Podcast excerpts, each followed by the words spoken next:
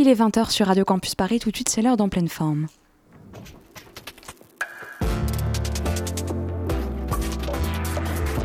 Bon cadeau à moi, c'est une toile que j'ai peint pour vous. Nous voilà débarrassés du superflu, on va pouvoir aborder l'essentiel. En pleine forme, l'émission contemporaine des arts sur Radio Campus Paris. En pleine forme. Mais si c'est là que je me rends compte que malheureusement, je vous ai beaucoup moins bien réussi que le porc. Dans son recueil Cartes postales et autres textes, Henri Levert réunit quelques cartes postales envoyées par le poète à ses amis Gabriel Fabre, Auguste Brunet, Léon Paul Fargue, entre autres.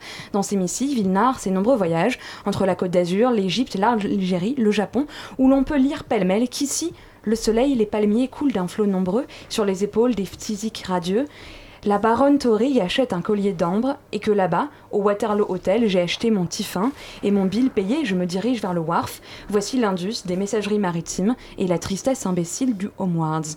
Dans un tout autre genre, mais toujours sur ce même objet, il faut mentionner la somme proposée par Jacques Derrida, la carte postale de Socrate à Freud et au-delà, ouvrage étonnant partant d'une étude sur les relations entre la parole et l'écriture, qu'il nourrit de sa propre correspondance et devient finalement, là où on pourrait s'y attendre le moins, une forme de roman d'amour qui se termine par une page encore plus étonnante que les autres et plus décalée, en voici quelques extraits. Tu lisais une lettre d'amour un peu rétro, la dernière de l'histoire, mais tu ne l'as pas encore reçue. Oui, faute ou excès d'adresse, elle se prête à tomber entre toutes les mains, une carte postale, une lettre ouverte où le secret paraît, mais indéchiffrable. Tu peux la tenir ou la faire passer, par exemple, pour un message à Socrate ou à Freud. Le support épais de la carte, un livre lourd et léger, c'est aussi le spectre de cette scène, l'analyse entre Socrate et Platon, au programme de quelques autres. La carte postale, pour son rapport entre le texte et l'image, sa dimension intime, sa circulation entre des espaces privés et publics, fascine bien entendu les historiens de l'art, si l'on pense à la fameuse photo de Malraux devant son impressionnante collection de cartes postales. On peut aussi évoquer les nombreuses expérimentations des artistes, les 243 cartes postales de Georges Perec, et les saisissements divers et variés qui recoupent une grande variété de pratiques. Collection, écriture poétique à leur verso, appropriation dans les siennes propres ou celles de fond, création sur un format carte postale, pratique épistolaire à plusieurs, etc. Citons par exemple la New York Correspondence School fondée par Ray Les correspondances entre les membres de Fluxus, les cartes postales pour le moins minimalistes envoyées par Onkawara à ses collectionneurs. Citons aussi les cartes postales compilées par Martin Parr, ou encore les photographiées, les, cartes postales photographiées par Luigi Guiri dans les kiosques. L'énumération pourrait encore être longue, et c'est justement le propos de notre discussion aujourd'hui. Quelles sont les potentialités esthétiques de la carte postale? De quelle manière les artistes s'en servent-ils aujourd'hui? Et dans quelle mesure la carte postale suit-elle à mi-chemin entre l'archive et la fiction, entre l'œuvre et le document? C'est pour aborder ces quelques questions et bien plus encore que nous accueillons aujourd'hui sur notre plateau trois invités. Tout d'abord Valérie Mregen, on ne vous présente plus, vous êtes artiste plasticienne et la carte postale joue depuis longtemps une place importante dans votre travail et vous exposiez le mois dernier à la galerie Anne-Sara Bénichou pour y présenter un travail au long cours, Lettre à un inconnu. Bonsoir. Bonsoir. Et bonsoir également à vous Magaline Artogal. Vous êtes maîtresse de conférences en littérature et art contemporain à l'Université Paris 13 et vous êtes également la co-commissaire de l'exposition avec Anne Reverso à Arles à partir du mois de juillet pour l'exposition Carte postale Nouvelle d'un monde rêvé. Bonsoir. Bonsoir. Et bonsoir à vous, Marie Voivant. Vous êtes également maîtresse de conférences en art, en art contemporain à l'université de Rennes 2 et vous êtes notamment spécialiste de la revue d'artistes. Vous avez publié l'ouvrage La revue d'artistes, enjeux et spécificités d'une pratique artistique et vous avez également publié plusieurs textes consacrés euh, à la pratique de la carte postale. Bonsoir. Bonsoir. Bonsoir à toi Henri. Bonsoir Flore. Et je te tiens à signaler qu'on a aujourd'hui un plateau particulièrement nourri puisqu'en plus d'avoir trois invités, nous avons aussi trois chroniqueurs qu'on entendra tout à l'heure, mais on peut déjà euh, les saluer. Bonsoir à tous les trois, Feriel, Odilon et Julie. En pleine forme. Alors j'aimerais commencer cette euh, discussion par une, incursion euh, intime. En tant qu'historienne euh, dans l'art, dans mes études d'histoire de l'art et de philosophie, on m'a souvent incité à collectionner les cartes postales, à les acheter dans les musées. Et au fur et à mesure de les collectionner, j'en ai accumulé une quantité invraisemblable. Ceux qui sont venus chez moi ont pu le, constater. Et j'ai voilà, j'ai commencé à compiler d'une manière tout à fait enfantine les cartes postales entre elles en disant ah bah tiens tel et tel mouvement peuvent être rapprochés en disant que n'importe quel étudiant pouvait s'inventer à Biverbourg dans, un petit délire étudiant. Ma question, c'est tout simplement quel est votre rapport vous-même dans votre intimité, dans votre vie quotidienne? Quel est le rapport que vous entretenez à la carte postale? Comment est-ce que vous en êtes venu à vous saisir de cet objet, que ce soit d'un point de vue artistique ou théorique? Comment est-ce que vous, quelle est votre rencontre et votre pratique avec cet objet? Valérie Mregen, vous en avez apporté ici aujourd'hui. quelques-unes, oui. en fait, j'ai apporté aussi ce petit euh, recueil euh, intitulé Meilleurs souvenirs et je pense que euh, mon utilisation et mon amour des cartes postales est arrivé un peu par, pas tout à fait par hasard, mais suite à une sorte d'accident. après être sortie des Beaux-Arts, j'ai entrepris une première série à partir des annuaires du téléphone en découpant des noms pour composer des messages. Et j'avais fait une première série de cartes postales. Mais les images ne m'intéressaient pas du tout. En fait, c'était vraiment plus la partie texte. Le verso voilà, et euh, je, montrais d'ailleurs que cette partie-là. Et puis à l'époque, j'occupais un atelier euh, qui a brûlé. Et j'ai tout euh, refait. Cette fois-ci, en trouvant des images qui correspondaient au texte que j'avais déjà rédigé, que j'avais écrit grâce à ces noms, ces noms communs, noms propres et inversement. Donc euh, finalement, le fait d'explorer les bacs euh, au marché aux puces pour euh, reconstruire ce travail qui était assez conséquent. Enfin, ça m'avait pris du temps de faire ça, mais heureusement j'avais gardé des photocopies. m'a donné le goût en fait de ces images et du coup de prendre des, vues de différents thèmes, restaurants vides, hall d'hôtel, montagne, etc., sans très bien savoir pourquoi, mais en commençant justement une collection. Marie Boivant, vous en avez une de collection. Comment est-ce que vous êtes passée de la revue d'artiste à la carte postale comme objet? Euh, Alors, en fait, c'est en produisant une revue d'artiste que j'ai rencontré la carte postale, dans le sens où ma toute première revue, que, que j'ai éditée avec les éditions provisoires, s'appelait Échafaudage, et c'était une revue qui diffusait des cartes postales de, bâtiments célèbres sous échafaudage, c'est-à-dire euh, quand on est à la, recherche euh, de ces images qu'on a vues sur carte postale et qu'on arrive et qu'il est couvert par euh, des bâches et, un échafaudage, l'idée ça a été de prendre quand même la photo et d'en faire aussi des cartes postales. Donc c'est comme ça que j'ai rencontré la carte postale. Après c'est vrai qu'elle croise beaucoup la revue d'artistes puisqu'il y a eu un certain nombre de revues, notamment de revues sur le mail art, qui ont diffusé, enfin reproduit des cartes postales qui étaient diffusées de manière plus euh, intime pour les faire connaître aussi dans le, grand réseau du mail art qui s'est mis en place dans les années 60-70. Et vous euh, en fait, moi, je m'intéressais pas particulièrement à la carte postale. C'est Anne Reverso qui m'avait conviée. Elle, elle travaille sur la poétique de la carte postale vraiment, et plutôt sur aussi euh, bah, le, verso, les écrivains qui envoient des missives. alors, les, les, débuts de cette écriture poétique dans les années 20, euh, le modernisme et même euh, déjà auparavant. Et comment cette écriture de la carte postale a pu influencer aussi une manière d'écrire au début du XXe siècle, plus brève, plus imagée, plus euh, avec des adresses aussi? Et moi, ce qui m'intéressait dans la carte postale, c'était plutôt la dimension stéréotypée des clichés et la mythologie individuelle qu'on construit à partir des envois de cartes postales. Euh, regardez comme ma vie est belle, ces endroits formidables que j'ai mmh. visités. Et en fait, une espèce de fiction qui est personnelle, mais qui est aussi une fiction mondiale, puisqu'on s'est envoyé des cartes postales dans le, dans le monde entier. Euh, bien avant Google et bien avant les réseaux sociaux. Donc c'était un peu un réseau d'images globalisées qui créait une espèce de, fiction euh, de l'ailleurs, mais aussi du proche, dans laquelle euh, ben, chacun pouvait inscrire sa petite présence en disant voilà comment c'était les vacances, euh, où est-ce que j'étais, et, qu'on collectionnait comme ça dans, dans des petites boîtes ou bien qu'on exposait aussi chez soi. Alors ce terme c'est vrai que le terme image de carte postale est un, est un mm. terme un peu consacré, une expression qui, qui parle d'un décor, d'un paysage et qui euh, rentre dans une espèce de fictionnalisation du monde. Mm. Enfin, ce, que, ce que décrit bien Marc Auger quand il parle du, des effets du tourisme de masse. Mm. Euh, est-ce qu'on pourrait peut-être redonner un peu de contexte à nos auditeurs sur la carte postale et ce qu'elle produit entre l'individu et le collectif dans, cette, dans ce rapport au monde bah, c'est quand même un rapport un peu ambigu puisqu'on envoie un document qui est euh, authentifié par une signature. Généralement, on, signe soi-même la carte et on dit ben voilà, euh, on valide d'une certaine manière le témoignage et, en même temps, euh, tout le monde sait très bien quand on reçoit une carte postale que ce qu'on va voir sur la carte ne correspond pas à la réalité. Bien souvent d'ailleurs, le touriste euh, qui euh, décide d'aller sur les lieux d'une carte postale qu'il a reçue. Ça peut arriver, hein, les Baléares, ça a l'air formidable, euh, j'y vais. Et on découvre la réalité du lieu qui n'est pas forcément en adéquation avec la carte postale. Mais on a aussi un désir de carte postale. C'est une image désirante qui crée du désir de voir, d'aller, de, se déplacer.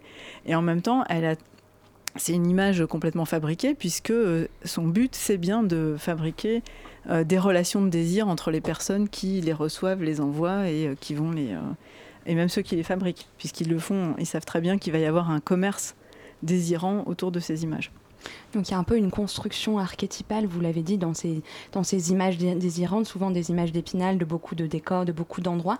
Est-ce qu'à l'inverse, il n'y a pas eu des pratiques euh, que la carte postale ne s'est pas insérée dans ce qu'on a appelé le mail art, dans des pratiques qui justement cherchaient à court-circuiter euh, mm. euh, cette dimension justement commerciale, touristique, pour faire de la carte postale non pas un objet commercial, désirant, etc., mais pour venir court-circuiter son usage principal pour en faire d'autres usages, et notamment des espaces C'est vrai qu'il y a beaucoup, beaucoup d'artistes euh, du mail art qui se sont emparés de la carte postale, comme ils ont euh, aussi utilisé les formes, euh, enfin plutôt les codes de, du tampon, l'enveloppe, les timbres. Ils en ont réalisé énormément et la carte postale rentre dans leur vocabulaire plastique. après, le, il, il, est vrai pour les artistes du mail art qui ne se sont pas attaqués aux, formes canoniques de la carte postale, contrairement à beaucoup d'artistes contemporains aujourd'hui qui les revisitent, mais plutôt euh, ils s'en sont vraiment servis euh, de manière tautologique pour euh, montrer la circulation. C'est-à-dire, par exemple, ils vont reproduire, indiquer la distance que va parcourir la carte postale, ou alors écrire leur adresse au recto et donc euh, pour que la carte postale éventuellement puisse leur revenir. Ils vont jouer beaucoup avec vraiment cette idée de circulation et pas tant que ça déconstruire euh, toutes ces, images euh, convenues qu'on attend pour la carte postale. Et a un autre aspect qui a été très important pour des artistes du mail art qui, étaient, qui vivaient dans des pays soumis à des, régimes autoritaires. Et, et, là, ils utilisaient la carte postale comme format, mais pas comme euh, envoi à découvert, comme euh, enfin, la carte postale, c'est vraiment l'envoi à découvert. Normalement, là, ça devenait juste un format pour faire circuler des idées. Enfin, je pense à cette carte postale du Chilien Guillermo Dessler, euh, Let Me Speak, c'est juste ça. la carte postale, c'est ce qui va leur permettre de, s'exprimer et de diffuser des idées à l'extérieur de leur pays où il y a une mm. censure très très forte aussi. Alors Valérie Mragène, la question de, l'envoi est aussi une, question, parce que vous avez travaillé euh, sous différentes reprises la carte postale, euh, on l'a évoqué avec euh, la série Mes meilleurs souvenirs, mais de façon aussi plus récente, de Sarah Penichou, où vous revisitiez des archives. Comment se pose la question de l'envoi dans votre pratique de la carte postale? Bah dans l'exposition que je viens de faire à la galerie, elle est primordiale puisqu'il s'agit d'une correspondance avant tout il se trouve que les images m'intéressaient. Euh, mais euh, c'est euh, le, un père envoie des lettres à son fils, enfin des cartes à son fils dans les années 20. Donc une quarantaine de cartes ont été déposées aux archives de la ville de Vienne. Et à partir de ça, on m'a proposé de éventuellement les utiliser si j'en avais envie pour l'exposition que j'ai faite avant au centre d'art La Halle des Bouchers. Donc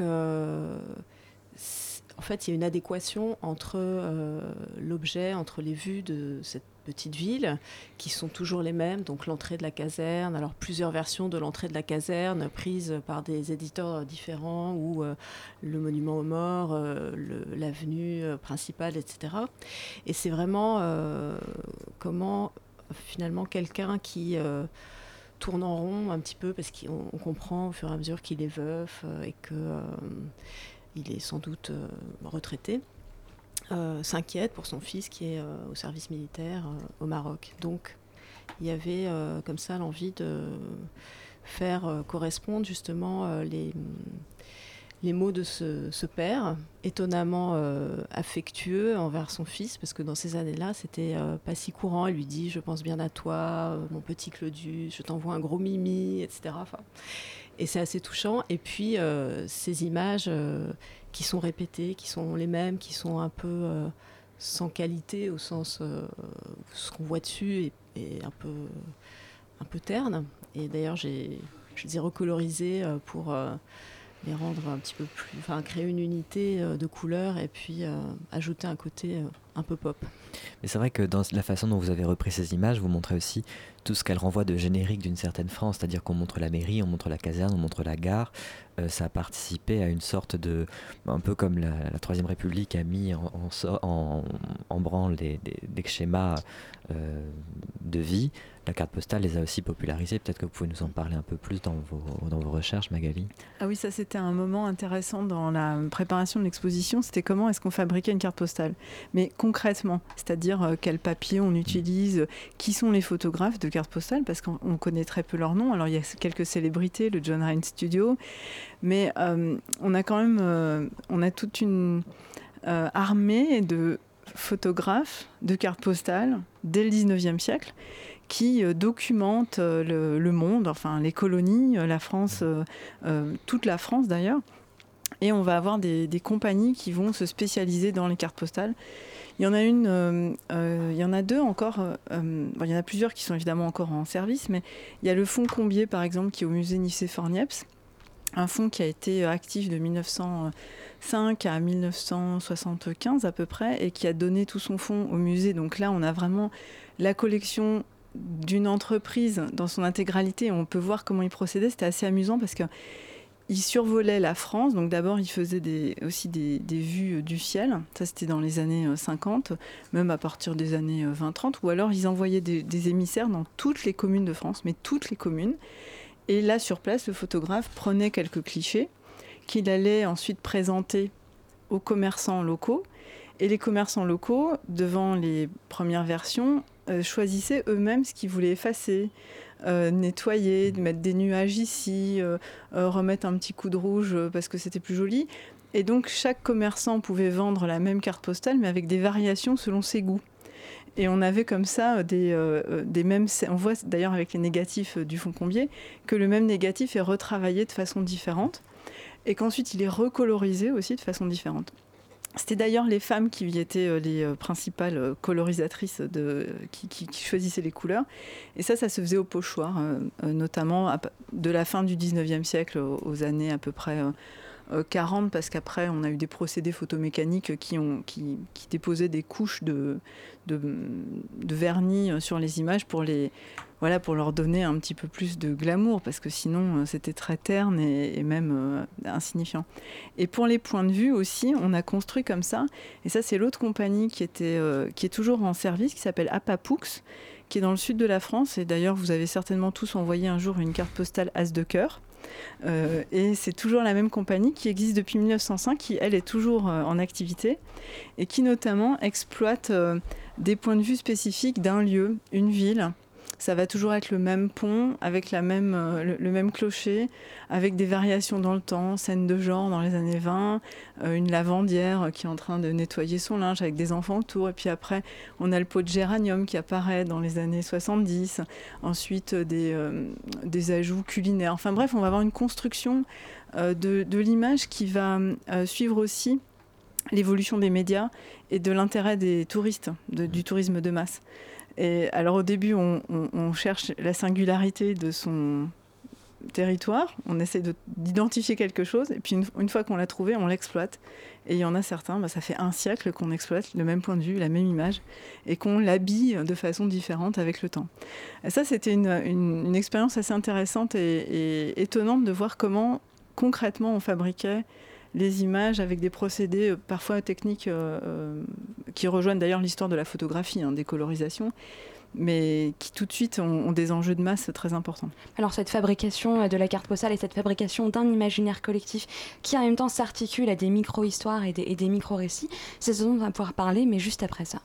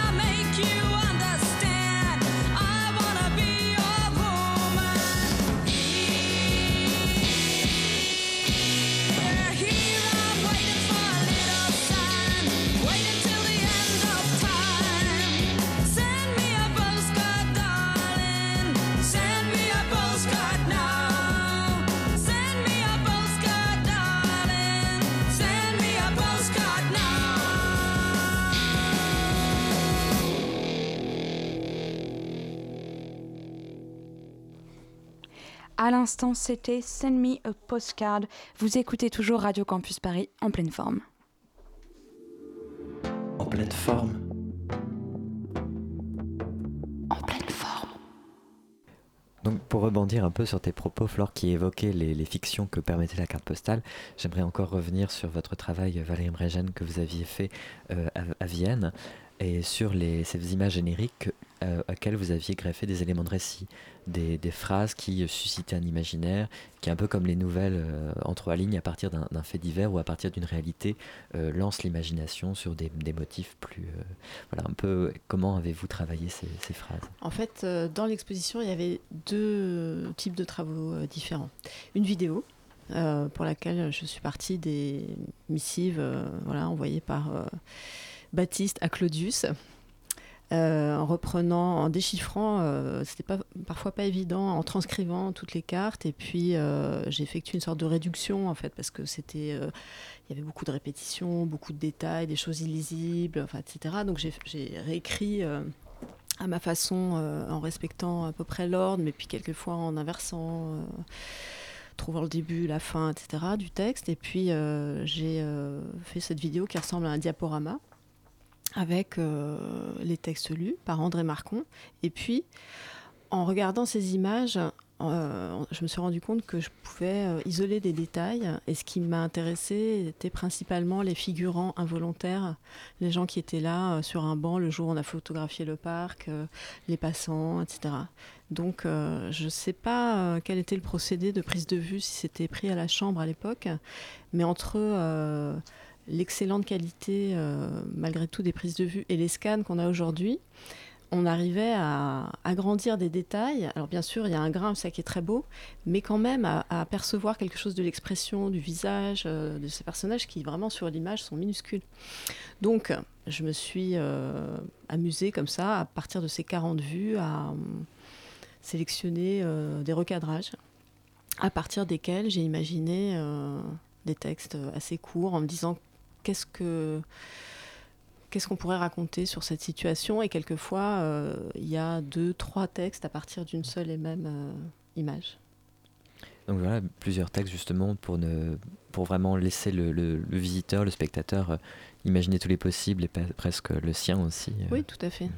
Alors cette construction du récit, elle se construit, on l'a dit, entre plusieurs cartes postales constituées au fur et à mesure d'une correspondance établie, mais elle, s'établit aussi entre deux personnes, voire plusieurs. Parfois, ce récit peut s'établir de manière totalement collective. Marie Boivin, vous avez notamment dans vos, dans vos écrits décrit un peu comment ces pratiques épistolaires peuvent se construire un peu euh, de manière euh, assez globale et, assez, et assez éclatée entre plusieurs personnes et plusieurs endroits. Est-ce que dans la carte postale, il n'y a pas quelque chose comme ça de l'esthétique de l'intervalle où on va construire un récit vraiment entre plusieurs personnes, plusieurs endroits, plusieurs lignes temporelles. Comment est-ce que tout ça vient s'articuler autour de cet objet? Je, je, vois pas. Non. Euh, pour reposer ma question plutôt dans les, dans les pratiques artistiques que vous avez pu que vous avez pu étudier et que vous avez relevées, en quoi est-ce que le récit peut venir se construire entre plusieurs personnes? Euh, et comment est-ce que la dimension collective vient amener euh, une dimension intéressante à cette pratique de la carte postale? Mais dans les pratiques que, que j'ai vues, enfin les pratiques de mail art, quand les artistes du mail art recourent à la carte, la carte postale, il n'y a pas tellement de récits en fait. Il s'agit juste de, de, mettre en place un réseau et il y a très peu d'informations qui sont échangées. Enfin, c'est toujours laconique sur une carte postale, mais, mais celle des artistes, c'est j'existe et voici mon adresse. Hmm. Enfin, ceux du mail art. Et, ça va pas plus loin, en fait. Donc, je ne sais pas si on peut vraiment parler de récit, si ce n'est celle de la construction d'un réseau international euh, énorme. Euh, et, cette mise en relation, enfin, comment cette mise en relation se fait. Mais c'est pas avec l'usage classique de la carte postale, j'ai envie de dire. Donc c'est finalement pas, c'est plus le refus d'un récit qu'un récit à proprement parler. Donc la fiction, elle vient se jouer, elle vient se jouer ailleurs, à posteriori, dans le geste artistique qui à l'inverse va venir se saisir de cartes postales déjà écrites et, et déjà faites. Euh, alors ça, va être d'autres pratiques. Les artistes du nail art euh, ne sont pas du tout dans cette logique euh, d'archives. c'est pas les artistes. Enfin, voilà, là vous, vous oui, je parle, oui, justement, c'était c'était justement ma question. Est-ce qu'il n'y a pas justement d'autres pratiques qui viennent non qui viennent non plus écrire la carte postale, mais étudier la carte postale a posteriori, qui viennent la saisir et la questionner euh, d'une autre manière justement dans son rapport à la fiction? Alors, il y, en a, mais c'est vrai que moi, je me suis beaucoup plus intéressée aux artistes qui travaillent avec l'image qu'aux artistes qui travaillent avec le, texte qui se trouve derrière. et c'est par la, légende, enfin le, Non, plus le, le, le recto, justement, que le verso. Plus le recto que le verso. Et Magali Nertegal, j'aimerais rebondir sur cette question du rapport recto-verso, parce que vous évoquez tout à l'heure euh, la question de la mythologie personnelle. C'est un terme qui évidemment résonne beaucoup avec un de vos ouvrages sur Barthes mm. contemporain, sur, sur la manière dont vous parlez de la carte postale, où c'est totalement une, la manière dont vous en parlez, c'est une mythologie contemporaine, c'est une construction de l'imaginaire collectif sur comment on imagine une société, comment on imagine les loisirs, comment on imagine les pratiques euh, quotidiennes pendant les vacances. En quoi justement est-ce que la carte postale euh, et les usages qu'en font les artistes constituent une forme, un objet sémiologique évidemment? Et qu'est-ce que ça dit justement? Vous évoquez le rapport aux médias. Comment est-ce qu'on raconte aujourd'hui une carte postale, étant donné le rapport qu'on peut avoir aujourd'hui euh, aux médias? Ben, c'est amusant parce que c'est vrai qu'il aurait pu y avoir une mythologie de Barthes contre la carte postale, ou en tout cas à partir d'une carte postale, il l'a pas faite. Il a fait une mythologie qui n'est pas publiée dans Mythologie, qui est euh, contre Matisse, où il, reproche non pas à Matisse ses peintures, mais le goût immodéré que le public petit bourgeois a pour Matisse, et notamment ce qu'il appelle l'esthétique des congés payés avec des couchers de soleil euh, euh, sur, dans le sud de la France. Et donc déjà, il y a un stéréotype en fait qui est, qui est critiqué à travers Matisse, puisque enfin, cette mythologie, c'est au moment de la mort de Matisse, tout ce qu'on retient de lui, c'est les paysages du sud de la France, les stacks, donc euh, une forme de stéréotype effectivement euh, de vacances, déjà de tourisme de masse. Et euh, je crois que c'est euh, d'ailleurs dans l'exposition qu'on présente à Arles cet été, Oriol Villanova, qui est un collectionneur de cartes postales, qui lui vraiment travaille les, cartes postales comme une matière plastique, a, fait une, une série qui s'appelle Sunset From, qui est une série de cartes postales de coucher de soleil de partout dans le monde. Évidemment, tout le monde sait qu'il n'y a rien de plus commun qu'un coucher de soleil, puisqu'on ne voit plus le paysage et que tout disparaît dans le stéréotype. Et puis cette lumière euh, qui, brûle l'image, donc on a à chaque fois ce cercle solaire qui est répété des centaines de fois. Donc ces artistes euh, iconographes, donc c'est plus des artistes du mail art, c'est des artistes vraiment collectionneurs qui eux travaillent euh, les euh, façons d'agencer ces images pour en faire des commentaires aussi. Par exemple, Suzanne Hiller dans les années 70, elle collectionnait des cartes postales et comme elle avait une formation de c'est une artiste conceptuelle anglaise qui est morte d'ailleurs cette année. Euh, elle avait pour euh, une formation d'ethnographe et elle, elle avait collectionné des, cartes postales très anglaises de Rough Seas. C'était c'est des vagues qui qui s'éclatent contre euh, les berges euh, des stations balnéaires anglaises. Et donc, elle les avait euh, euh, très soigneusement nomenclaturées. quelle technique Donc, elle faisait des tableaux très précis pour savoir quel, quel était le format, si c'était d'origine de peinture, le, lieu où c'était pris, etc. Comme si on avait en face de nous des objets ethnographiques. comme au musée du, de l'homme ou des arts et traditions populaires, qu'elle qu'elle décortiquait de façon très très scientifique. Et à chaque fois, c'est évidemment des images qui étaient parfaitement identiques. Et cette œuvre s'appelle d'ailleurs euh, Dedicated to the Unknown Artist, puisque toutes ces images restaient euh, euh, désespérément anonymes. Marie Boivin, quel lien pouvez-vous faire entre le, mail art, donc avec la création d'images ou, et, les artistes iconographes dont on vient de parler? Est-ce qu'il y a des, liens? Est-ce que les artistes iconographes ont pu être également des artistes du mail art en réutilisant des images? Est-ce que ce sont deux pratiques contradictoires? Je ne dirais pas que ce sont des pratiques contradictoires, mais c'est vrai que la démarche n'est pas tout à fait la même. Euh, dans le sens où vraiment les artistes mail art s'intéressent à, la mise en circulation, alors que les artistes euh, iconographes ou archivistes euh, vont plutôt essayer de voir ce qui s'est passé et retravailler à partir de, ces images ensuite pour bah, essayer d'en décortiquer un petit peu les euh, les, enjeux, les, comment ça, ça, va faire circuler euh, aussi, ce qu'on disait tout à l'heure, toutes ces, images canoniques euh, et construire une certaine vision de la société. C'est pas, ce sont pas les mêmes artistes, c'est pas, il, me semble. Hein. Après, il y, aurait sûrement des exemples à trouver, mais là, c'est pas tout à fait la même démarche et la même utilisation. Il y, y, a quand même des artistes, je réfléchis. Puisqu'on pourrait envisager justement que reprendre ce service de circulation peut permettre à des artistes iconographes d'enrichir leur collection ou, d'être dans un, un, système d'échange de, de, de, collectif finalement.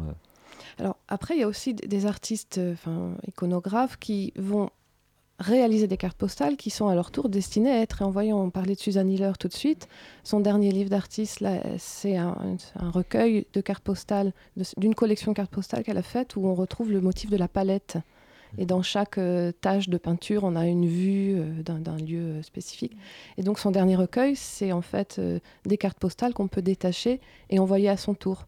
Donc il y a aussi peut-être chez certains une invitation à remettre en circulation l'image euh, et, à, et, à, réexploiter le, le système postal. Alors justement, dans cette question de la circulation des images, euh, Valérie Regen, ce qui est intéressant, c'est qu'outre le fait que vous avez construit plusieurs expositions autour de, de, de, cette question, vous avez aussi fait, euh, des, je crois, des ateliers, des workshops autour de la question de la carte postale, euh, un workshop auquel certaines personnes autour de, cette, de ce plateau ont, eu l'occasion de participer. En quoi est-ce que vous avez voilà, engagé non seulement une, pratique artistique, mais aussi développé voilà, des, je dirais, des, des leviers? En quoi est-ce que vous faites de la carte postale un levier pour nourrir la création et nourrir justement des, des presque des, des, des outils pour euh, développer une pratique artistique qui viendrait euh, questionner euh, tous ces enjeux qu'on évoque, l'archive, le récit, etc. Mais j'ai pas le souvenir d'avoir fait un workshop autour de la carte postale, si?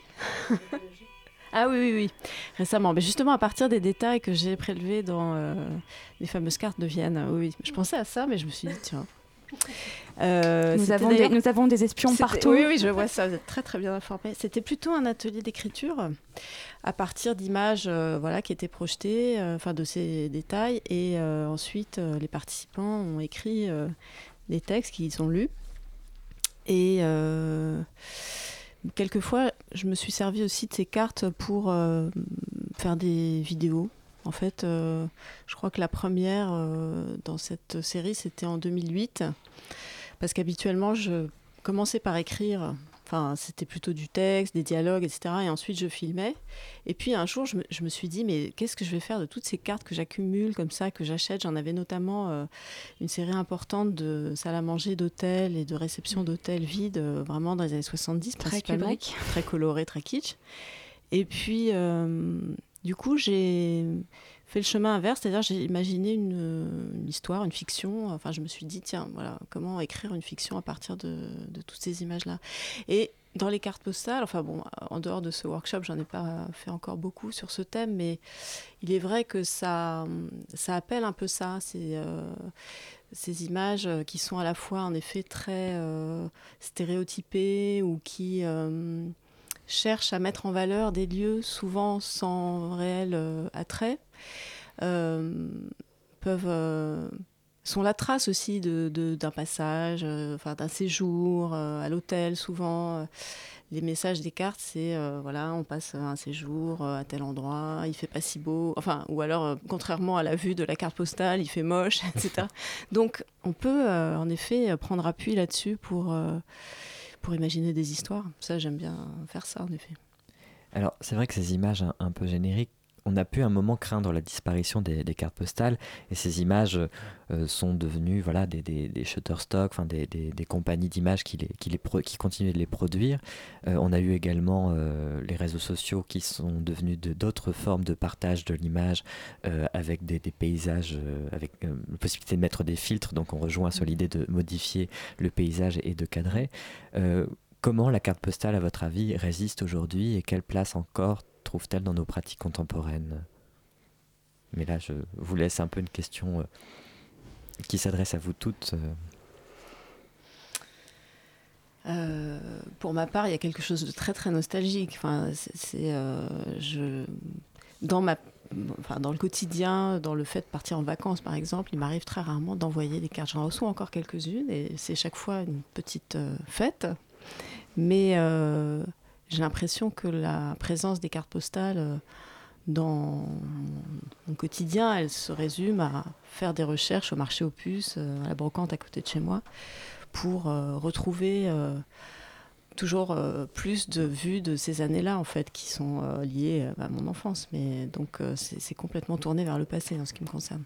Mais justement, est-ce qu'il n'y a pas une manière de redoubler le- la dimension kitsch euh, et mythologique de la carte postale? C'est-à-dire que déjà, c'est une vision archétypale euh, d'un pays, c'est une pratique archétypale, mais comme en plus, c'est presque vintage par rapport euh, à la photo de, de- de là où on est envoyé sur les réseaux sociaux, est-ce que c'est pas une manière de redoubler justement la dimension euh, très kitsch et très euh, vernaculaire de la Oui. carte postale dans son, dans son envoi? Ça, c'est un. on, on a, on en, en en parlant avec Anne Reverso, on s'est rendu compte qu'il y avait aussi un exotisme temporel euh, dans, dans la collection de cartes postales. Bien sûr, il y a l'exotisme du lointain. On est content d'avoir une carte postale de l'île de Pâques. Enfin, c'est presque comme si tout d'un coup on avait touché quelque chose de l'île de Pâques. Mais euh, il y a aussi maintenant dans la collection de cartes postales et de, de cartes postales anciennes des voyages dans le temps. On re- et beaucoup de gens qui collectionnent, bah, qui cherchent les endroits, des lieux où ils sont nés, euh, comment c'était avant, Paris d'antan, euh, euh, les petits villages, des gens qui mettent parfois même beaucoup d'argent pour avoir une, une image de leur maison dans leur, dans leur village en 1935. Et il y a d'ailleurs un site d'Elcamp de collectionneurs. Alors ça, on a découvert aussi qu'il y avait des manuels de cartophilie de, de gens vraiment spécialistes de la carte postale et que la valeur qu'on accordait aux cartes postales, nous, en tant qu'artistes ou bien euh, chercheurs ou euh, sociologues, n'est pas du tout la même que celle des collectionneurs de cartes qui ont des critères euh, très spécifiques pour décider de la valeur. C'est comme les cartes Panini, hein, vous savez. euh, Il y en a certaines qui sont plus rares que d'autres. Voilà, donc c'est un peu le même esprit. Et euh, donc il y a aussi une, euh, une logique de double exotisme maintenant, euh, qui est un, exotisme de, de l'espace et puis du temps. C'est ça, et alors dans cet euh, exotisme, et justement pour, pour, pour finir cet entretien sur une note exotique, parce que malheureusement le temps euh, euh, commence à toucher à sa fin, c'est une, question à la fois rhétorique et, littérale. D'où est-ce que vous enverrez des cartes postales cet été? Donc ma question n'est pas forcément où est-ce que vous allez partir en vacances, mais plutôt quelles sont vos prochaines aventures, vos prochains horizons exotiques? Évidemment, il y aura l'exposition à Arles, mais peut-être aussi d'autres d'autres actualités dont vous aimeriez faire part à nos auditeurs. Valérie Mregen Euh, bah, je pourrais envoyer une carte postale de Caen, parce que je vais faire justement une, une exposition à l'abbaye d'Ardenne, à Limec, euh, à partir de- d'archives, et dans, parmi lesquelles j'ai sélectionné beaucoup de cartes postales, de photographies. Donc ça sera une, une exposition euh, principalement tournée sur euh, les images, en fait, qui s'appelle Soustraction, donc vraiment avec l'idée de quelque chose qui est soustrait au regard. Et hum, quelquefois aussi avec des recadrages effectués à l'intérieur des images pour euh, écrire des fictions courtes euh, dessus. D'accord. Marie Boivant? Euh, je, je sais pas, je vais pas envoyer de carte postale, mais en fait, ça m'a fait penser à quelque chose. C'est qu'on parle des cartes postales qu'on envoie depuis tout à l'heure, mais il y a aussi les cartes postales qu'on achète pour soi, et ça représente, à mon avis, euh, plus de 50% des Bien cartes sûr. postales qui sont vendues. C'est celles qu'on achète pour soi, pour avoir la photo déjà imprimée que, que nous on, on va prendre moins bien et qu'on va pas imprimer. Enfin, il y a aussi cette dimension-là. Tout à fait. J'ai des longs, des- on a tous des gros tiroirs remplis de cartes postales qui peuvent en témoigner. Ah, moi, j'enverrai une carte postale d'Arles, bien sûr, Bien la sûr. ville la plus carte postalesque de France. C'était aussi euh, amusant de faire une, une exposition à la carte postale dans une ville qui parfois euh, confine aux clichés. Eh bien, merci beaucoup euh, à toutes les trois pour Surtout cet entretien. tout à fait, c'est la fin de cet entretien, mais pas encore tout à fait de cette émission. On se retrouve juste après ça.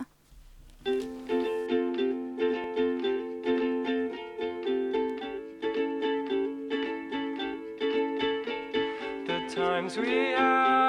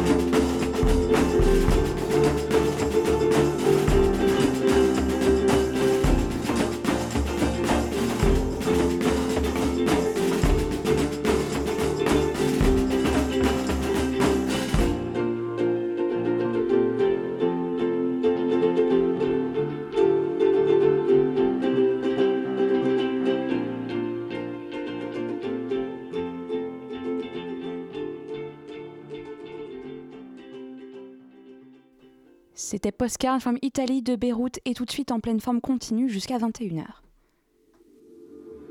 En pleine forme. En pleine forme.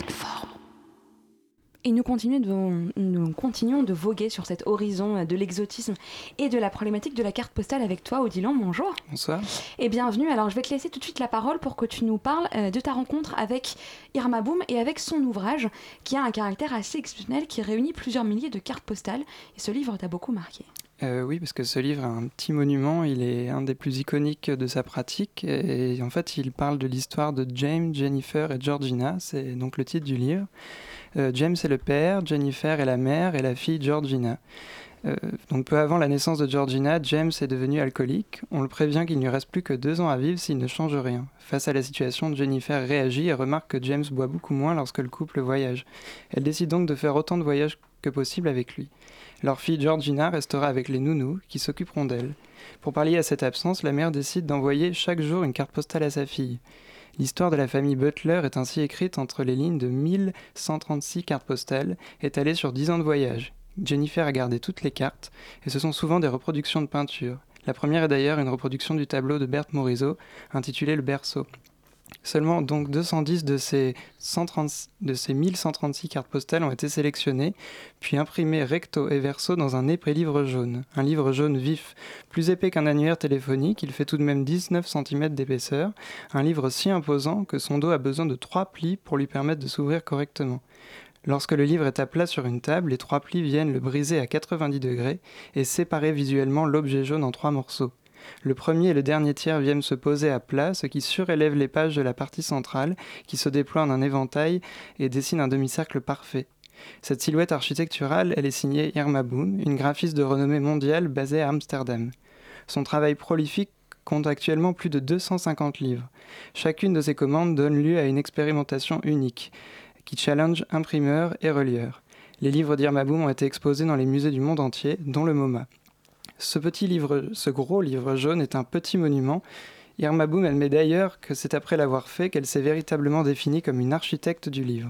Elle avoue même être devenue psychologue pour ce projet. Elle a passé de longues heures à parler séparément avec la famille. Avec ce livre, elle a essayé de les réunir en les invitant à se parler directement.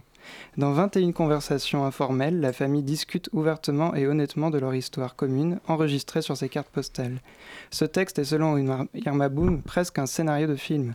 À l'image des trois membres de la famille, toute la conception du livre est basée sur le chiffre 3. Le dos est divisé en trois, le livre est divisé en trois actes et il aura fallu trois ans de collaboration pour qu'il voit le jour. Même, si le, même le prix suit cette règle, le, Irma aurait voulu que le livre soit, euh, vendu à 333 euros. Au final, ce sera 999 euros, toujours un multiple de 3. À ce prix, ce n'est plus vraiment un livre, mais un objet d'art presque unique. Il est tout de même édité à 999 exemplaires, encore un multiple. Le livre, est divisé en trois actes. Le premier est une sélection de cartes postales, le deuxième traite des dix ans après la fin du voyage, le troisième est une sélection de photos intimes de la famille. Jennifer a fait réaliser ce livre pour le 21e anniversaire de Georgina, quand elle est revenue et que les cartes postales ont cessé. Mais c'est pour elle-même aussi comme une sorte de réconfort et un serment que la famille va mieux. Respectueusement mais sans compromis, Irmabou capture dans ce livre l'histoire vraie d'une famille dans sa beauté, mais aussi dans sa réalité la plus crue. Eh ben, merci Odilon donc, pour euh, un aperçu de ce magnifique ouvrage. Donc évidemment, il est accessible à la vente, euh, comme tu l'as dit, à un prix euh, assez cher. Oui. J'imagine qu'il est également conservé dans quelques musées en France peut-être? Il est souvent exposé dans des expositions de graphisme en France, je, euh, je pense pas. Maintenant, il a un peu disparu. Eh ben, on veille alors à la, C'est un à objet la- rare, à la mais vigilance, euh, à la vigilance de nos auditeurs euh, les, les plus féris de ce type euh, d'objet. Alors on va toujours continuer à parler d'ouvrages, mais cette fois-ci on quitte quand même l'horizon de la carte postale et je vais te laisser la parole, Feriel, parce que tu as, tu as lu le dernier ouvrage de Marie-Josée Monzin et tu aimerais nous en dire ce que tu en as pensé. Tout à fait, Flore. Figurez-vous que lors de la sortie originale de cet ouvrage en 2017, l'un des objectifs prioritaires des politiques publiques françaises était la lutte contre ce qui est appelé la radicalisation. Et c'est en avril 2019, en pleine crise des Gilets jaunes, que apparaît en librairie et en format poche le dernier livre de Marie-Josée Monzin. Tempo parfait au vu de la résonance avec les événements sociopolitiques que nous vivons depuis quelques mois. Marie-Josée Monzin est une philosophe qui écrit en général autour de l'image, mais avec confiscation, elle nous livre un texte plutôt intime autour de la notion de radicalité. Monzin introduit au début du livre un projet de Victor Klemper, écrivain allemand sous le régime nazi qui décide de tenir un journal philologique sur ce qui arrive alors à sa langue maternelle, l'allemand. Ainsi, il recense sa liste des mots et des expressions que, que la dictature nazie inflige à la langue. Il décrit un paysage sonore où, je cite, les mots agissent comme de minuscules doses d'arsenic, on les avale sans y prendre garde, et voilà qu'après quelque temps, l'effet toxique se fait sentir. Au fil de la lecture, Monzin nous propose des pistes de réflexion qu'elle développe à partir du terme radicalité et qu'elle perçoit comme une source d'énergie tenace et joyeuse. Elle commence par par situer puis écarter le terme de déradicalisation, dont je cite la psychologisation à outrance du problème permet d'éviter le plus possible d'interroger le paysage historique et politique dans lequel circulent et se perdent les potentiels serial killers que l'on nomme désormais terroristes. D'après Monzin, les images et les mots dénoncent l'invasion, l'épidémie, la contagion et appellent à une politique hygiéniste. Cette politique emploie le lexique de l'utopie naturaliste pour conclure que la déradicalisation doit être un retour à la santé identique au retour à la raison et à la sociabilité réconciliée. L'objectif de Monzin n'est pas euh. L'objectif de Monzin n'est pas comment sortir de la crise, mais au contraire de l'intensifier dans sa radicalité, pour en déployer toutes les ressources créatives et mobiliser toutes les révoltes afin de faire ressurgir la figure d'un autre monde. Comme dirait l'auteur, il ne s'agit pas de déradicaliser, mais de partager la radicalité de notre action politique, pour laquelle l'énergie de la provenance est la même que celle de la destination, indéterminée. Le courage est une vertu radicale sur laquelle s'étaye désormais la véritable action politique avec la conscience de, toute l'imprévisibilité des mouvements sismiques et exi- exige une vigilance sans concession. Elle rejette le terme de radical sous la forme d'un antagonisme entre le bien et le mal et nous rappelle que la radicalité est devenue l'ennemi déclaré de ceux qui exercent le pouvoir au mépris de toute vie politique et au détriment de toute imagination inventive et transformatrice. Monzin nous dit que la radicalité ne doit plus être la maladie des autres et doit redevenir une proposition positive pour tous. Pour imaginer une sociabilité réconciliée, j'emprunterai volontiers une des pistes de Monzin qui consiste à remplacer le terme de fraternité, trop proche d'une alliance avec le semblable par hospitaliser. Hospitalité, pardon. Imaginez mieux, la transformation. mieux. C'est mieux, hein. Imaginez la transformation de notre devise nationale en liberté, égalité, hospitalité et le ruissellement que cela opérait dans les imaginaires français. Eh ben, merci beaucoup et c'est tu finis sur les imaginaires français alors que nous avons parlé justement d'imaginaire iconographique euh, pendant toute cette émission donc la, la transition est toute faite mais alors maintenant sans transition aucune mais alors j'ai essayé de faire un effort de transition mais je n'ai pas trouvé Euh, bonjour Julie Bonjour. Et je crois que tu aimerais nous parler d'une exposition euh, qui t'a beaucoup plu et qui a lieu en ce moment à Béton Salon Oui, c'est l'exposition Jean-Charles Dequet qui a lieu donc euh, à Béton Salon, comme tu le disais, jusqu'au 17 juillet. Euh, je vais commencer par énumérer pêle-mêle les composantes des œuvres de l'artiste. Euh, c'est c'est médium, écoutez bien, c'est très beau, il faut se projeter, imaginer. Déodorant Axe, huile de foie de morue, huile de laurier, crème de soin pour basket Adidas, gel douche, cuir, cookies, lave-glace, ceinture en cuir, encre bleue bic, pain brûlé, acétone. Il fallait que je m'y attarde, que j'en prononce le plus possible, car les œuvres de Jean-Charles de Quiac ne se regardent pas seulement, elles s'éprouvent dans, dans la liste des matières qu'elles contiennent, ces matières dont on enduit euh, nos objets, euh, dont on s'enduit nous-mêmes, qui pénètrent la peau, qui nous transforment, et à vrai dire qu'on finit par euh, sécréter de l'urine, de la sueur, du parfum, des graisses de poisson. Les sculptures du plasticien sont placées au sol, il faut se baisser pour les admirer. Ce sont des formes euh, libidinales, oblongues, serpentines, des immenses pénis mous, des dizaines de petits tuyaux, des cordes de marins imbibées de Viagra, des tubes en plastique, des moulages de jambes en l'air. Dans l'expo, tout est creux, tout est orifice. Le corps est une béance, il n'est que trous et tuyaux, rejetant, absorbant, pénétrant et pénétré en permanence. Les sculptures de l'artiste ne cherchent pas à représenter un corps constitué, mais cherchent à déconstruire, à révéler la désintégration du corps, sa porosité. Les sculptures, finalement, ont plus à voir dans leurs intentions à, du sperme ou à des sécrétions vaginales qu'à des objets sculpturaux, car elles sont instables et circulantes. Euh, et ce que l'artiste expose finalement, ce sont les lubrifiants de notre rapport au réel, les médiateurs de notre expérience du monde, et sans lequel rien n'aurait finalement de forme ou de saveur. Le corps ici apparaît euh, comme rien à part un, système de circulation absolument précaire, modelé au gré de multiples contaminations, de processus de normalisation, de conception du genre, euh, soit par toutes ces substances que le complexe pharmaceutique et industriel nous fait avaler. Jean-Charles de Quiac montre le corps comme une antimatière modelable à l'infini, le monde dans toute sa liquidité. Ici, il devient une espèce de coquille vide, un ensemble d'embryons aux mille membranes euh, qui rampent au sol dans un océan de médoc et de vapeur, ou dans un air chargé de stupre, de, foutre, de foutre et de fumée de clope. Eh bien, merci beaucoup. Alors, elle dure jusqu'à quand cette exposition? Jusqu'au 17 juillet. Jusqu'au 17 juillet. Eh bien, merci beaucoup Julie et merci à nos chroniqueurs, à nos nouveaux chroniqueurs Odilon et Feriel et merci à toi bien sûr Henri pour cette émission et merci à Lorna pour la technique et bien sûr je remercie à nouveau nos invités Magaline Artegal, Marie Boivin et Valérie Mrégène pour leur présence sur notre plateau. Je vous rappelle que l'exposition carte postale nouvelle d'un monde rêvé sous le commissariat d'Anne Reverso et Magaline Artegal se tient euh, tout l'été aux rencontres d'Arles avec entre autres des œuvres de Martin Parr, William Weckman, Suzanne Hiller Valérie Mrégène, qui sera visible tout l'été donc dans ces rencontres. En pleine forme, c'est fini pour cette saison, mais on se retrouve tout d'abord le 12 juin en direct de la galerie à la Rotonde pour un vernissage des créations amateurs des bénévoles de Radio Campus Paris et une émission spéciale sur la question des pratiques amateurs et leurs échos dans l'art contemporain. Alors venez nombreux. En pleine forme reviendra dès la rentrée. D'ici là, passez un bel été sur les ondes de Radio Campus Paris.